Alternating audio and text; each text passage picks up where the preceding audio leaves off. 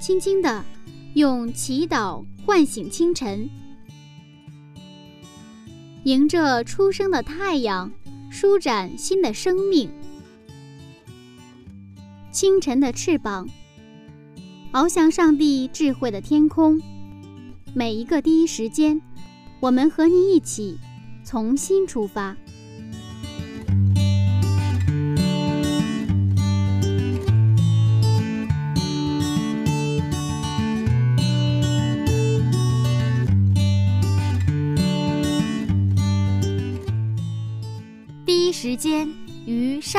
相遇，精彩人生从上帝开始。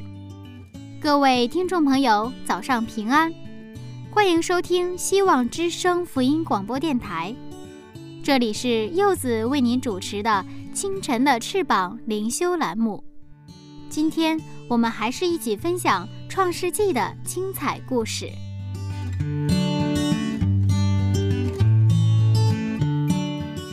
在世界历史上，有很多以少胜多的著名战役。比如我国古代项羽和刘邦的巨鹿之战，我们所知道的破釜沉舟，就是出自这次战役。若是对抗强势，无疑是以卵击石。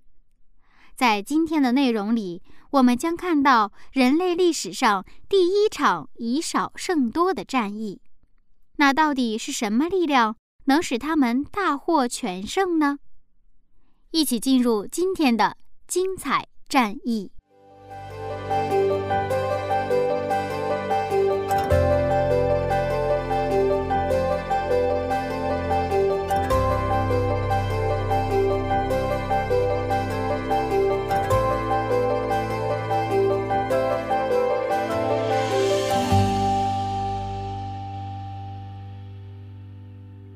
牧师你好，你好，今天是一场非常精彩的战役。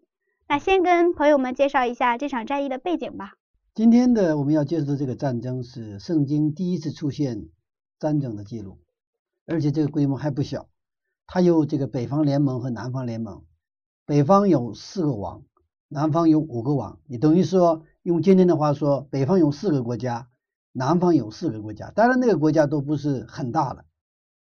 我们在今天的十四章一节二节，我们看到出现很多王的名字啊，这是相当于这个二十世纪、二十一世纪的这第一次世第二世界大战一样，是一个古代的一个中东战争。那么这个四个王的北方联盟是相当于这个今天的这个伊拉克啊、伊朗境内，嗯啊，当时也没有什么国际法。那么五王呢是今天在巴勒斯坦境内。也就是说，巴勒斯坦境内的这个五个王的南方联盟，跟伊朗、伊拉克境内的四个王的北方联盟展开了一场战争。那么，这个战争是究竟一个什么原因起来的呢？我们要知道，这个四个王的这个谁是带头的？那个首领是伊朗王，叫基达老马，老马是当时非常厉害的一个王。在巴比伦产生以前是最强大的王，因为那个地区为基础，后来产生了巴比伦帝国嘛。哦。那么包括西部的巴勒斯坦和伊朗，他建立了一个非常强大的一个帝国，包括索多玛、俄摩拉，就现在这个南方王是这个俄摩，就是索多玛、俄摩拉是包括的哈。这些国家的王呢，每年向这个伊朗王啊要要进贡的，大概进贡了十二年。不过到了第十三年的时候，就发生了叛乱，就不再进贡了。我们看啊，《创世纪》十四章的十四节啊四节，《创世纪》十四章四节，他们已经侍奉基大老马十二年，到十三年就背叛了。哦，那么这个南方联盟是刚才说巴勒斯坦，实际上是说迦南地的。嗯，迦南地的这个五个王嘛，包括索多玛王啊比拉、欧摩拉王比沙、亚玛王斯纳。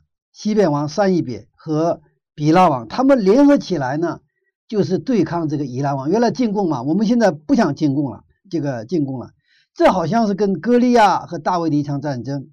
苏西人和里法因人是歌利亚的祖先，他们当时的平均身高在两米五到三米，巨人。他们把力量聚集起来的时候，他们认为可以战胜这个基大老马。嗯，我们再接着接着看第八节哈。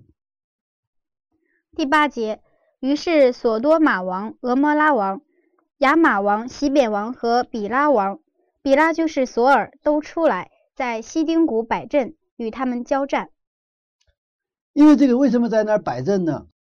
西丁谷是一个有很多的沥青坑，就是铺那个柏油马路的，啊，所以它有很多的沥青坑，所以他们这利用这个地势呢，这个南方联盟的武王武王呢，就是在那儿就是设下埋伏阵。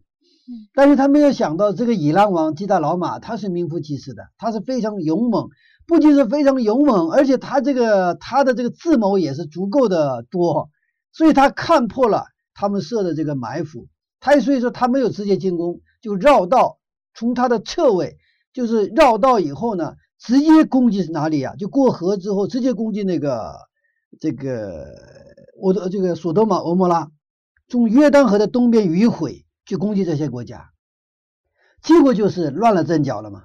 嗯这个索多玛的同盟军，也就是南部联盟呢，不仅没有打败北部的四王的同盟军，而且他们自己就掉到坑里去了。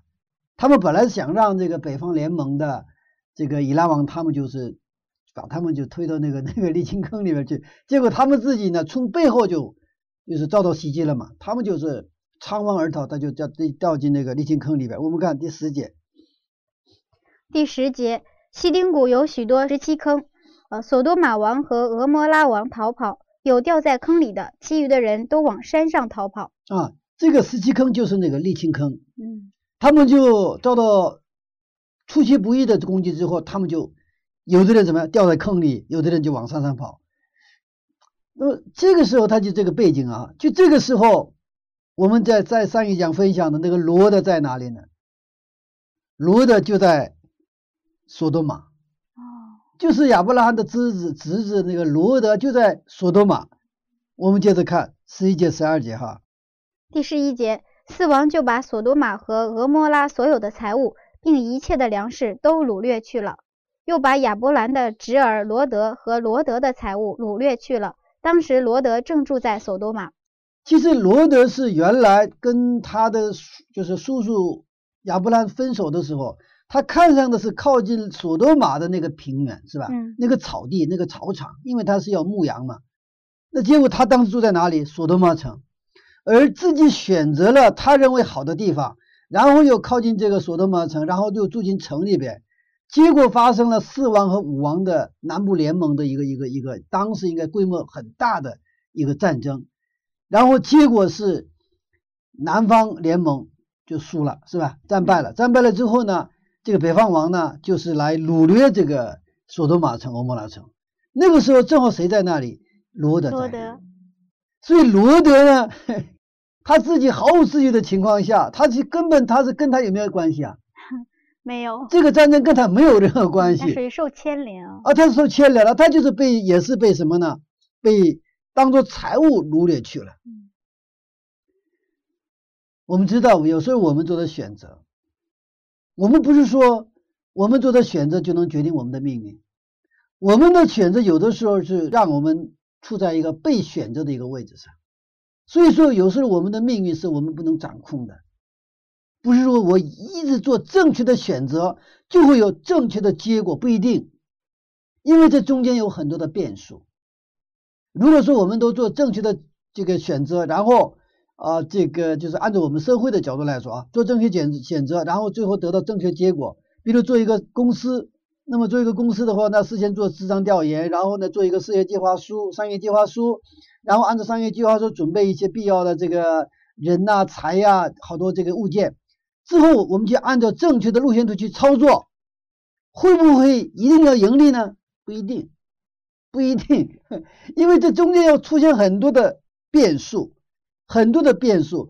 就是关键的关键是什么呢？你在出现变数的时候，你应该怎么去去回应？就是我们不仅是我们去选择对方，其实对方也选择，是吧？如果是我们选择。如果我们选择的结果都是我们要这个一个我要得的结果的话，那就跟找对象，那我选择了 A，那 A 就是我的对象了，不可能哈。那我选择了 A，A 却喜欢 C，对不对啊？嗯。然后可能我喜欢 A，哎，他 A 也可能比较喜欢我，那中间突然插进来一个 C，所以这有很多的变数，知道吗？变数。那罗德他就觉得是好地方，住在索多玛城。突然有一天早上，谁来了？不是索多玛的国王，是什么？以拉王的军队就来把他们给当过俘虏走了。要知道，在古代的战争很残酷的，当时的战争是。人和财物跟牛羊是什么？看作是一类，一样的，一样的，一样的，就是不是人是高贵的，那个牛羊是动物，它不是这样的，人跟动物是一样的，就被他给掳掠走了。所以古代的战争那是非常非常的一个，呃，那就所以他现在罗德呢，就突然有一天早上变成俘虏了，他向往的一个非常美好的生活，是吧？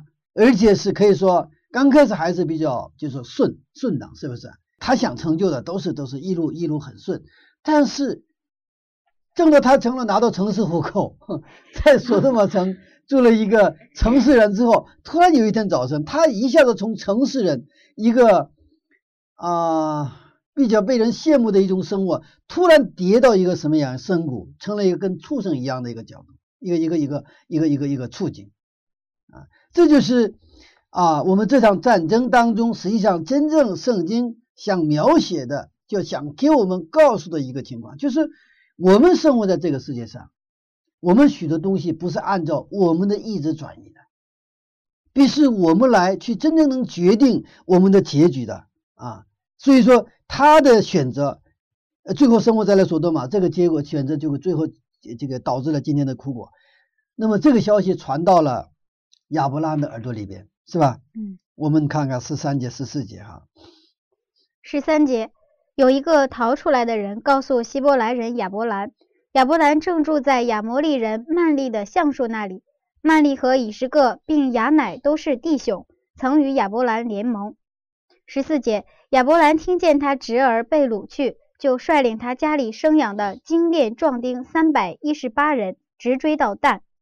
好，那么当他的侄子罗德被俘的消息之后。那么亚伯兰的回应呢？他亚伯兰他做了两个事情，一个是他重新找回了这个联盟，他也有联盟，一会儿我再细讲。还有一个是他带着他家里的，就相当于士兵了，三百一十八人是吧？这在当时一个相当有规模的一个私家军队了。那么现在选择，现在亚伯兰的选择是，连四王都没，就是五王都没有打败的这个四王，对不对啊？嗯。那很厉害了，是吧？这个五个王的联盟都没有打过去的这个四王，他们被把谁给掳掳掳去了呢？把这个罗德掳掠去了。他说他当着这个他们家的士兵三百一十八个精兵去追他们，他要要把谁啊？罗德给救回来。在我看某种层面上，罗德是有点忘恩负义的，对吧？嗯。但是真的在罗德身上发生状况的时候，那么亚伯拉罕他义不容辞，义不容辞。啊，也许我想，当罗德住进这个索多玛城的时候，我想亚伯拉罕可能也说过，也许说过哈，他说你到那儿应该注意一点，是吧？因为那个环境啊，其实不是非常适合我们生活的地方。不管怎么样，不管他听没听他的劝告，一旦罗德出现了状况的时候，那么亚伯拉罕的回应就是他去带着士兵去称，就是追击。而这不知道这个战争是能打败的战争还是不能打败的战争，就是现在三百一十八个这个这个私人军队要跟四个王的联盟要去作战，才能把他给救回来吗？这个是能不能打胜的战争？嗯，这是一个必败的战争。嗯，所以其实我们今天的战争故事有两个战争故事，一个是四王和五王联盟，北方联盟、南方联盟的一个战争，对吧？还有一个是。亚伯拉罕的私家军队，还有他的同盟跟谁呀？跟这个四王的一个一个一个一个战争啊。嗯，那这里有一个嗯有一个问题，就是我们很不清楚为什么圣经要把这个四王和五王的战争描述的这么详细，包括他们这个名字呀、地点呐都记述的很清楚，这就会让我们联想到这只是一个历史事件的技术吗？其实啊。啊，我们圣经它是有两个层面的，一个是这个圣经记录任何一个历史事实的时候，不仅是把它记录成为一个历史事件，它是历史上确实发生过的事情，它不是一个啊，就是一个构思的小说，或者是一个科幻小说，或者什么一个神话小说，不是的。那么还有一个更重要的一点，圣经是一本关于我们，它不是历史书，圣经是关于我们得救的一本生命的书。嗯，所以它这个这个历史故事，就是这个战争故事，它第一个要告诉我们，人的视觉是非常不可靠的。简单的说，人是按照自己眼前的这个眼目的情形所做的选择，它的之结果只能是悲剧。就是通过这样的一个战争的背景，它告诉我们罗德的一个一个一个被掳掠哈，被俘虏，那就是说，当他按照他的眼目的情绪去做的选择的时候，所带来的一个结果。其实，在罗的选择这个地方好的时候，就是那个绿油油的草原，然后呢，那个靠近城市，是吧？既能放牧，然后呢，又能进城也方便，是吧？它是可以说是这个一箭双雕的地方，对不对啊？这是任何一个人，我想可能都会有可能像罗德一样做选择，而且这个这个呃，这个他在那个地方。他也没有去抢别人的牛羊，对不对啊？他没有，他就是在那儿诚诚实实的过自己的日子，呃，放羊，他放牧他的取羊群。但是其实关键他有一个问题出在哪里？他在做选择的时候，他的基准或者他的标准不是信仰的标准或者圣经的标准。用今我们今天的话说，嗯，不是说我现在我们的标准不是按照法律的标准去我们去选择我们的职业、我们的婚姻。是吧？我们的标准在哪里？在圣经，在上帝的话，我们圣经的标准高过这个世界的标准。我们有的时候，我们的我们的标准还不如社社会的标准，那更何况谈不上什么圣经的标准。所以罗德的问题在哪里？他没有犯法，他犯法了没有？他犯道德了吗？其实也严格说没有，是不是？他也没有偷那个他的叔叔的羊，他是他没有按照圣经的，就是比这个。法律的更高的圣经的标准去做了选择，是按照他的眼目的情绪做的决定。所以说，那个罗德呢，跟他的叔叔在一起，他也是应该说用今天的话说，也是去教会的人，对不对啊？嗯。但是他的人生出现重大的这些选择的时候，他应该求问上帝，他不问亚伯拉罕者罢，他应该求问上帝。但是他仅仅靠看个人的啊眼目的判断。其实，在生活当中，我也常常会遇到啊，呃，一些什么样的人呢？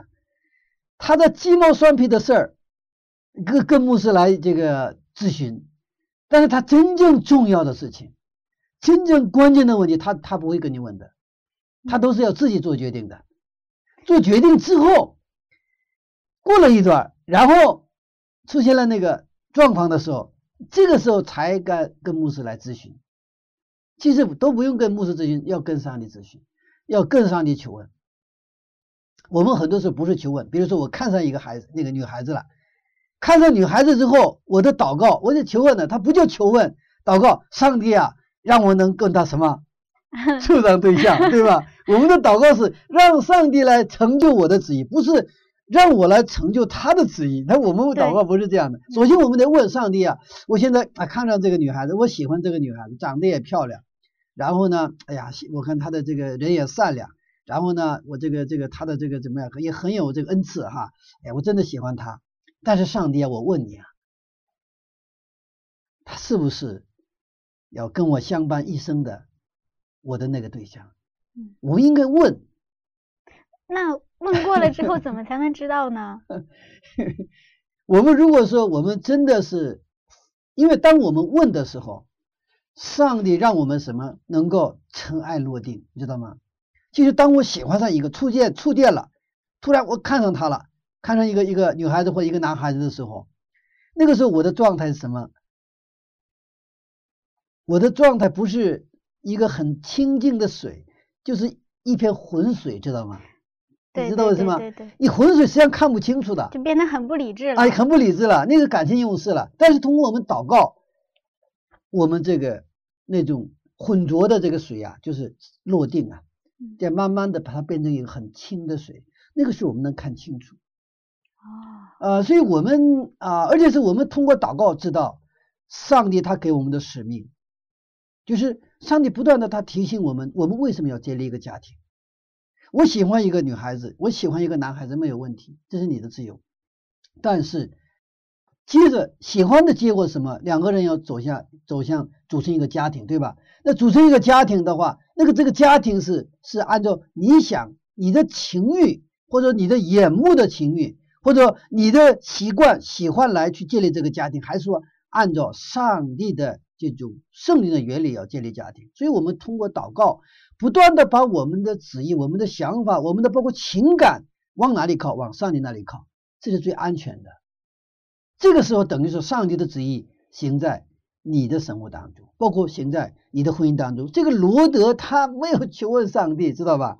他就这个重大的问题，他自己做了决呃这一种选择。所以上帝的人并不是按照他看为好的判断基准行动的人，是按照上帝的观点，是按照按照上帝的计划行动的人啊。在创世纪也是我们知道，上帝创造每创造一个一个一天之后呢，他都是看着好，是吧？好，好，好，甚好，对不对啊？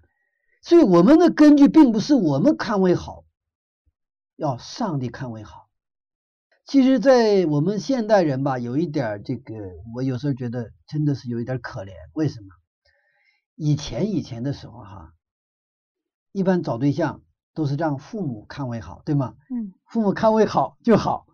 那父母看的比子女要看得准的，一般来说哈。那现在是父母也不看，而且父母没有跟我们没有关系，然后我们都自己来做判断，这个比较真的很危险。就所以说，我们感谢上帝，我们有一位上有一位神呐、我们能够跟他求问。我说真的，我非常喜喜欢他，上帝啊，我真的是非常喜欢他。我但是我真的问你啊，你你给我做什么选择？这是不是你看着也是好的一个一个一个女孩子？是不是也是你看着好的一个婚姻？如果是，上帝，请帮助我，阿门。帮助我，你打退所有的我的竞争对手，是不是？我们可以做这种祷告，但是呢，我愿意我的家庭要荣耀你的名，我要让我的家庭按照圣经的原则去生活。那个对象，那个女孩子或男孩子，也是愿着按照与上帝的愿意这个旨意去建立家庭的人，那是不是两个人呢一拍即合了，对不对啊？两个人都愿意去按照这个上帝的旨意去建立家庭，那这个家庭肯定是幸福的家庭，跑不了，跑不了。呃，圣经在《生命记》二十八章也说了嘛，当当我们去遵循上帝旨意的时候，或者听从上帝的话语的时候，那个福气啊，它会跟着我们，我们跑都跑不掉。我们的家庭应该是这样的一个家庭啊。罗德呢，他所做的选择，结果带来了他的这样一个结果。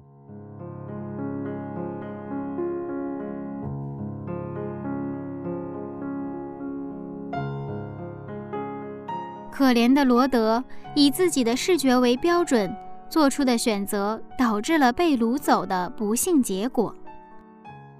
这个时代的时尚潮流的确很强大，不知不觉就将人卷入其中了。亲爱的听众，您是时尚的粉丝呢，还是圣经的跟随者呢？如果您现在正在考虑恋爱、建立家庭，或者准备换工作，希望您能够认真祷告，求问上帝的旨意。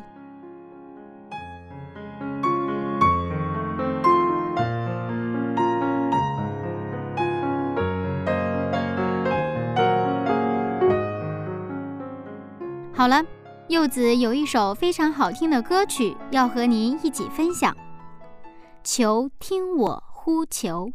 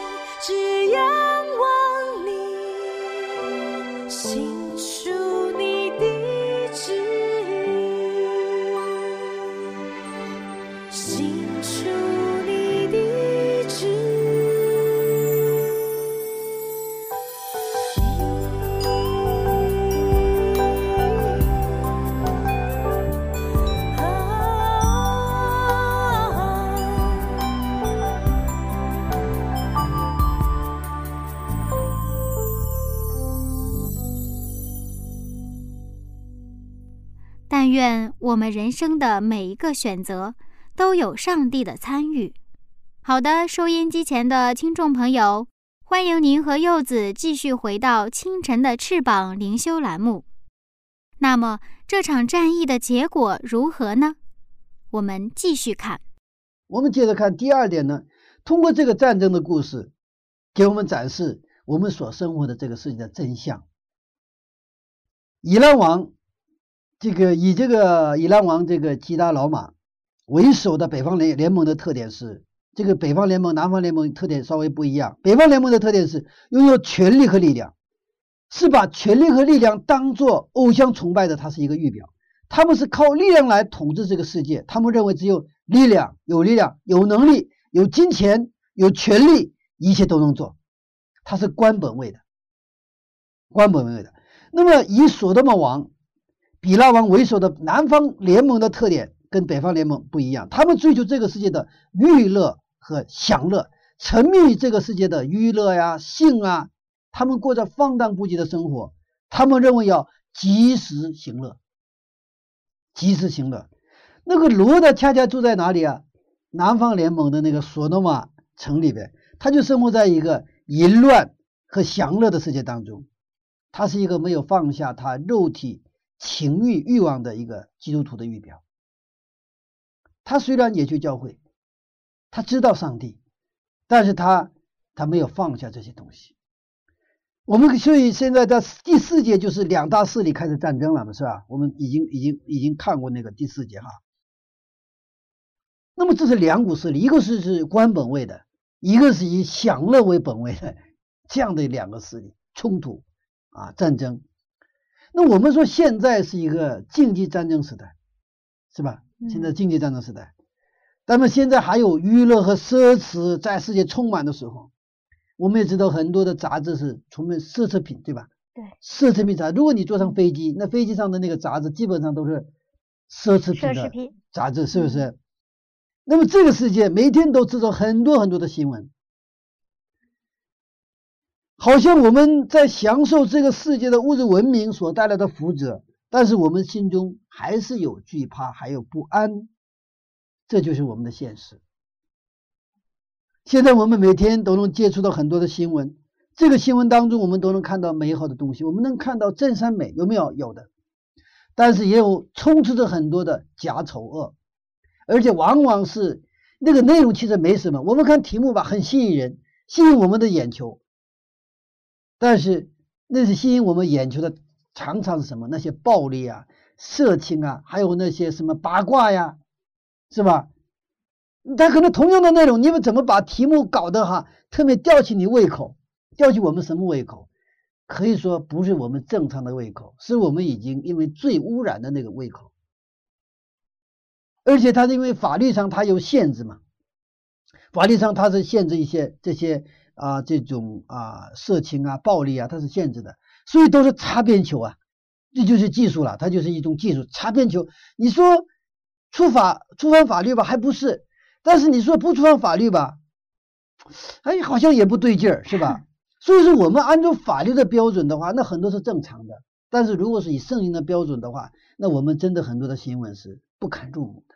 嗯，而且这些东西我们知道，当我们的少年儿童接触到的时候，那么给他们带来的这种这种迫害啊，对他们的这种这种人格障碍的这个这种这种损害是非常大的，非常大的。当然，像我们啊中国的话，对这个网络这种垃圾，呃，或者是特别是这个那种网络的很多的那种也不健康的哈，就影响我们少年这种儿童的身心健康的这些东西，现在现在是坚决。予以什么阻止啊？但是也是因为这个商业的本能，为了吸引眼球，为了去赚取更多的这个这个这个眼球，他们想方设法就是擦边球，包装的很好啊，包装的很好，然后然后就擦边球。所以圣经告诉我们，我们生活的地球就是一个战场，我们生活在各种利益集团、各种形式的战争的世界当中，这些东西是我们难以什么，我们的力量是难以承受的。而且我们不无所适从，我们不知道明天会怎样。你看，两大联盟战争的时候，罗德就处在一个什么地方？无法选择的地方，他选择不了。我们生活的世界，有的时候我们也是无法选择，特别是在周边，比如说你在一个公司上班，然后公司因为因为的这个呃利益问题或权利问题。那可能公司里有两大这个这个两派哈，分成两派，嗯，甲方乙方，什么黑方白方，那对垒去他们去就互相是勾心斗角的时候，你怎么做选择？你无从选择，不是这样吗？这是我们的现实。所以说，卢德在南方联盟和北方联盟这种征战的时候，因为其实利益嘛，就来进攻嘛，后来不让进攻了，是吧？你不进攻不行，是吧？就这样打起来了嘛。那么一样的跟我们的现实，那小到大的战争是可能世界战争，小到可能我们公司里边的勾心斗角，我们可能是真的不好选择。卢德进入这样的一个境况，他做服了，并不是他当初所要的结果，他要的是一个美好的生活，他要的是那个绿那个那个绿草如茵的那个那个草草地是吧？肥沃的平原，肥沃的平原，靠近河水，靠近城市的一个一个美好的生活。嗯，但是。结果不是他要的，某某种层面上他是被迫的，可以说他是被选择的。但是他的被选择是因为他选择的结果，因为当初他选择的结果，其实亚伯拉罕给他选择权的时候，因为这个上帝也是给了我们自由选择权哈，他是自由的。亚伯拉，你先选择，他是自由的，但是他选择了什么？被掳夺的一个自由。圣经告诉我们所生活的这个世界的真相，我们是客旅。这是圣经要告诉我们的真相。我们在这个世界上，我们是客旅，我们要去的地地方是天上的迦南。在这个世上生活的时候，我们不是匆匆的过客，我们错误的使用了我们的自由，结果被掳夺了我们真正的自由。这是罗德给我们的教训。但是我们靠着耶稣基督的能力，能够在这个战场上自由的行走。我们感谢我们有上帝，无论是我们在看得见还是看不见的属灵的战场上，我们都有自由行走。这就需要一位圣灵的带领。就是我们有的时候真的我们要承认，我们看不见，我们看不清楚，我们要承认承认我们现在所知道的知识，我们的已知。我们的眼睛所看见的这个这些这个这些东西不并不是全部，那仅仅仅是一小部分一小部分，差远了。当我们去承认去接受这样的一个现实的时候，我们就是求的什么帮助？为什么我们需要救赎主？我们需要被救赎，我们需要被带领，在一个更大的一个空间和时间，就是那种这种当中，我们就是一个属灵的瞎子。我们需要被圣灵所带领。俗话说：“人外有人，天外有天。”有爬行的，有走路的，完了有飞行的，是吧？嗯。还有一个很有趣的东西，它是贴在飞行的飞行物的什么小爬虫、小昆虫。它自己啊，这个呃，不能不能不能飞。嗯。啊，它能爬。它甚至都不能走，但是它贴在那个飞行物的时候，它能够跟着飞行物一起来飞。其实我们基督徒本来就是一群没有飞行能力的人。嗯。如果但是我们紧紧贴在圣灵的身上的时候，圣灵会带领我们什么？自由的飞翔。阿门。自由的飞翔。如的在自己选择的啊这样的地上，其实并没有生活的很幸福，最后还成了俘虏。嗯啊，就成了俘虏。那么这个俘虏的消息呢？我们在十三节哈，我们看十三节。第十三节，有一个逃出来的人告诉希伯来人亚伯兰。嗯，这里面圣经第一次出现了希伯来人这样的描述。是啊，这个希伯来人，我们知道这个圣经旧约是用希伯来语写的。嗯。那么以色列民族也叫希伯来民族，是吧？啊，或者叫希伯，我们说希伯来文化，我也特别喜欢。这个希伯来这个词，那么这里第一次出现说，呃，亚伯拉罕是这个亚伯兰，当时还没改名了哈，亚伯兰是希伯来人。那么希伯来的这个原来的意思就是过河了、渡江了啊，用今天的话说是过来的人。那么他在过河渡江，那么他过来的当中是什么？上帝与他同行啊。这个过来人呢，不仅仅是经历了很多的事情，见过世面，更重要的是他经历过什么？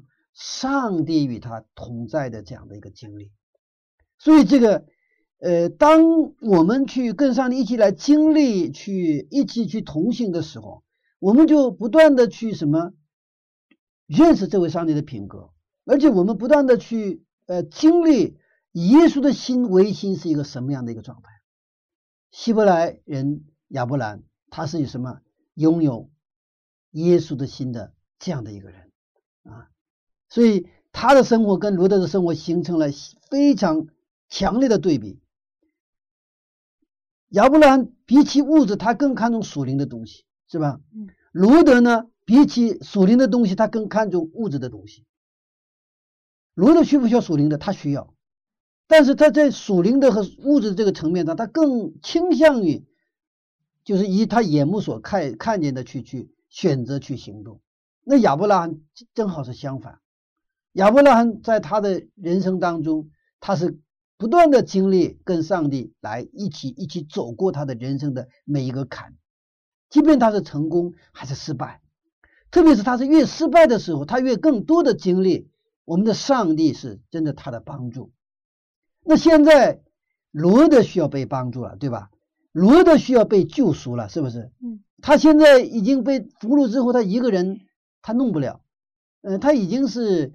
呃，自己无力自自救这么一个状态，还好他有一个叔叔，有一个希伯来人叔叔，就是亚伯兰。那么亚伯兰得到这个消息是吧？啊，你看啊，在十三节，我们看一下十三节。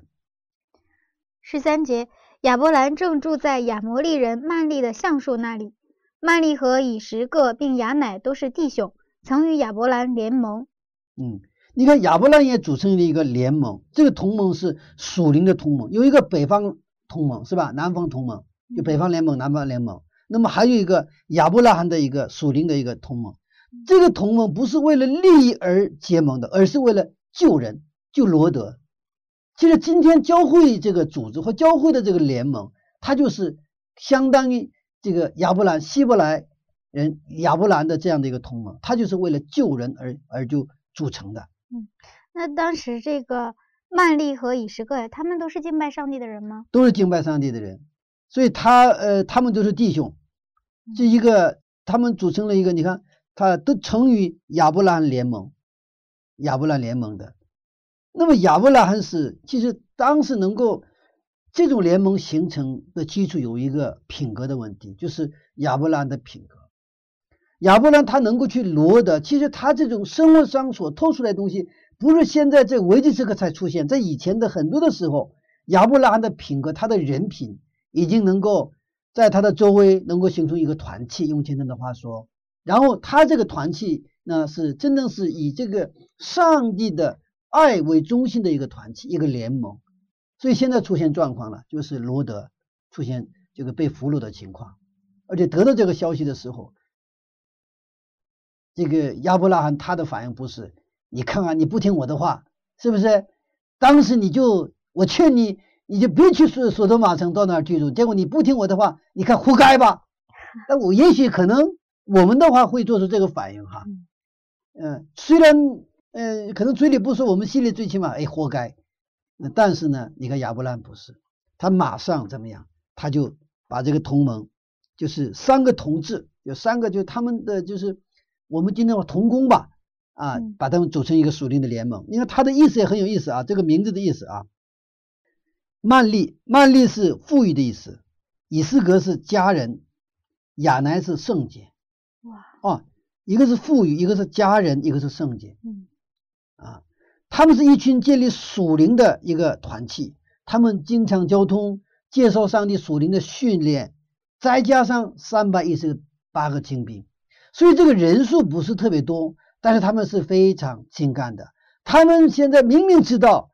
他们去跟四王联盟，这个强大的四王联盟，北方联盟哈，北方同盟要去打的话，这是必败的一个一个一个战争。但是他们为什么敢去啊？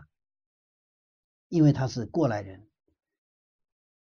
就是希伯来人，他们是信靠上帝的人，所以他们是去打仗的时候，他们知道这个战争的胜败不在乎他们的力量，而在乎什么？在乎我们上帝。所以你看啊。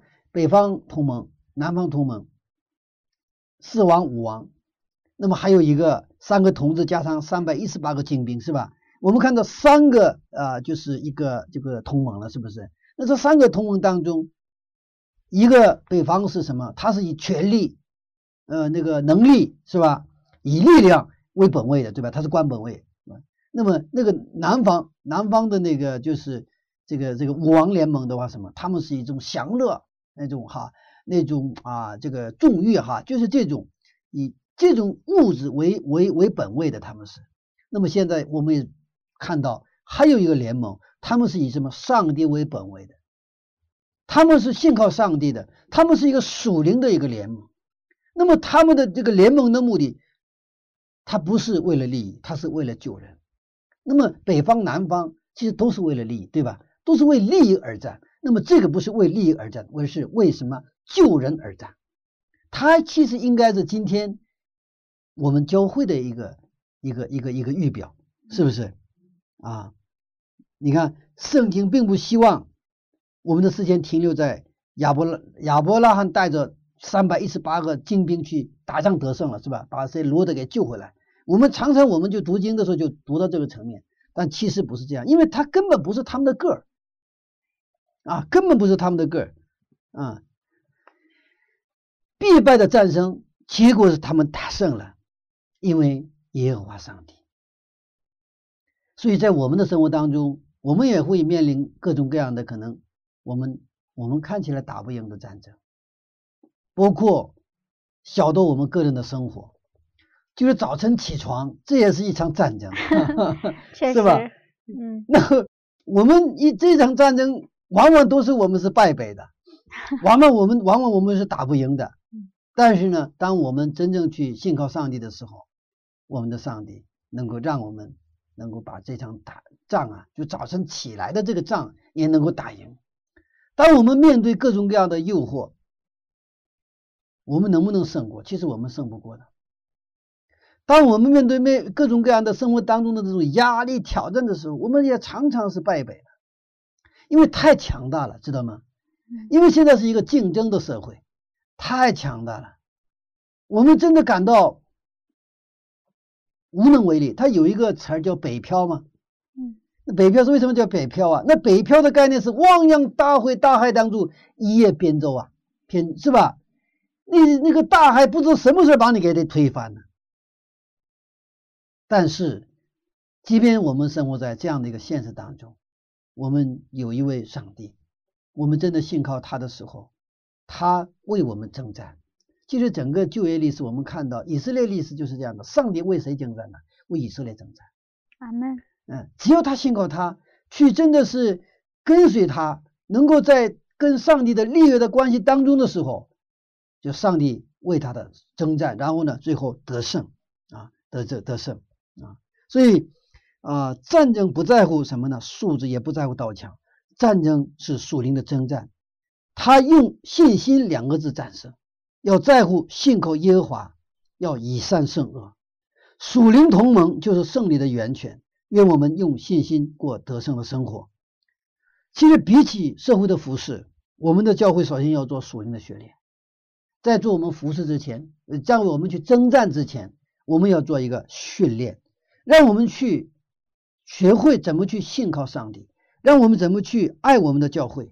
让我们属于这个教会，我们让每一个人都属于一个堂点、一个传道小组、一个祷告小组。不要小看这种尾声，这种尾声让我们进入到一个同盟当中、一种联盟当中、爱的团契当中。更重要的是，让我们进入到一个什么？跟上帝的一个立约的关系当中。这样的时候，我们就能够成为一个属灵的精兵。那么，这样教会呢？在这种属灵的战场上，让它成为一个我们这些属灵精兵的摇篮。我们的教会的使命就是救那些这个世界被这个世界所俘虏的一个又一个罗德。被这个世界很多很多是被什么呀？已经俘虏了。今天像亚伯拉罕一样，我们是不是也应该去救那些罗德呢？嗯，是的。我想这个呃。亚伯兰的这个他的同盟军呢，可不可以称他为是耶和华的军队呢？是啊，是耶和华的军队。嗯，是耶和华的军队。当以色列百姓出埃及的时候，其实一一帮啊，那叫什么呀？呃，乌合之众。乌合之众。但是圣经描述是这是耶和华的什么军队？嗯，他看的什么？这谁是将帅？虽然他还没有训练的很好，他是耶和华的军队。所以我们上帝介入的时候。就是一切都变成什么？一个现在进行时。阿门。谢谢牧师的分享。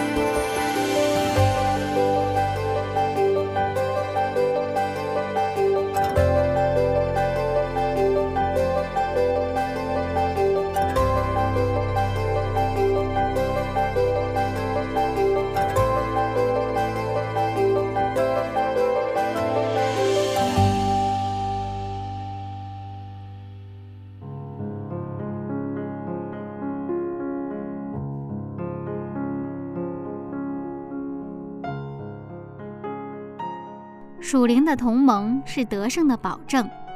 柚子曾经也是一个比较喜欢独来独往的人，但是自从进入一个团契之后，才感受到在团契里是多么幸福，可以彼此鼓励，一起祷告，共同做事。尽管会因为意见不合发生争吵，但是在上帝里面很快就会恢复了。因为大家都是以上帝为目标的，亲爱的听众，您还是一个人聚会、一个人祷告吗？希望听了今天的内容，您能找到属于您的属灵的团契。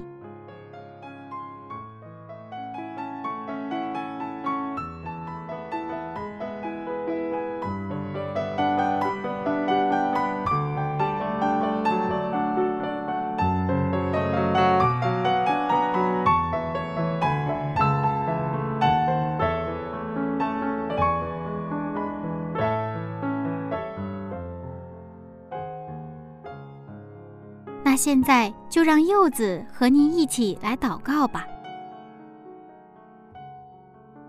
亲爱的天父，感谢您让我们可以在信仰里找到志同道合的人，使我们可以彼此鼓励。天父啊，我们需要圣灵的带领，求您帮助我们，使更多的人不再孤单。奉耶稣基督的名祈求，阿门。